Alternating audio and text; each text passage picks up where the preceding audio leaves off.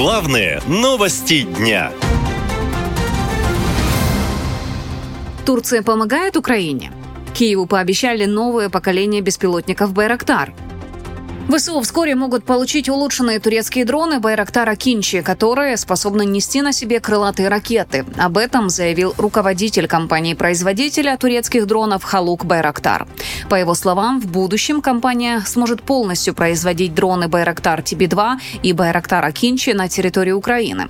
Завод уже строится и ориентировочно будет готов через полтора года, добавил турецкий бизнесмен. Все движется вперед, завод строится, и это достаточно большие инвестиции. Общая сумма, которую мы собираемся вложить в Украину, составит 100 миллионов долларов. Глава турецкой компании сказал, что у Байкар есть все разрешения для того, чтобы делать на Украине обе модели беспилотников.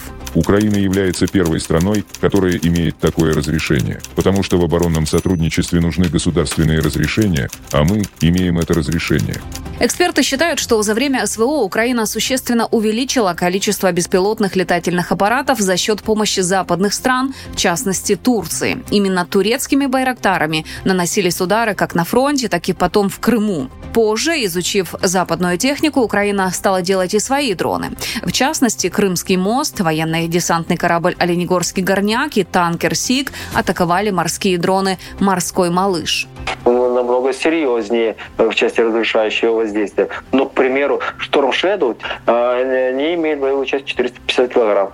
Примерно столько же э, несет э, та самая ракета морского базирования «Калибр». Эксперты утверждают, что Украина больше не нуждается в турецких дронах, потому что в состоянии производить и сама, говорит военный эксперт Виталий Невский. Украина первая страна, которая стала использовать так масштабно роботизированные технологии для того, чтобы защищать свои территории и свои акватории.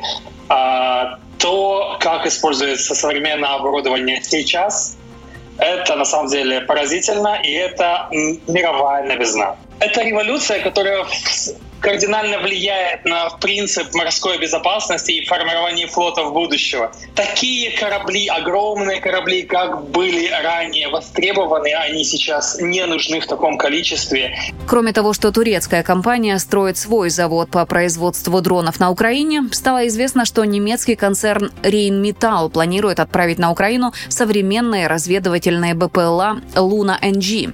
Это беспилотная система, которая превосходит предыдущую модель по всем важным эксплуатационным характеристикам. Кроме использования в качестве разведывательной системы, дроны также могут обеспечивать сеть LTE, а также перехватить или глушить связь. В России также делают ставку на производство дронов. Пока Иран приостановил поставки своих шахедов в Россию, отечественные ВПК готовятся наладить собственное производство беспилотников. Наша лента. Коротко и ясно.